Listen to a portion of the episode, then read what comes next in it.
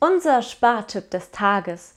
Heirate am 29. Februar und schon feierst du nur noch alle vier Jahre Hochzeitstag.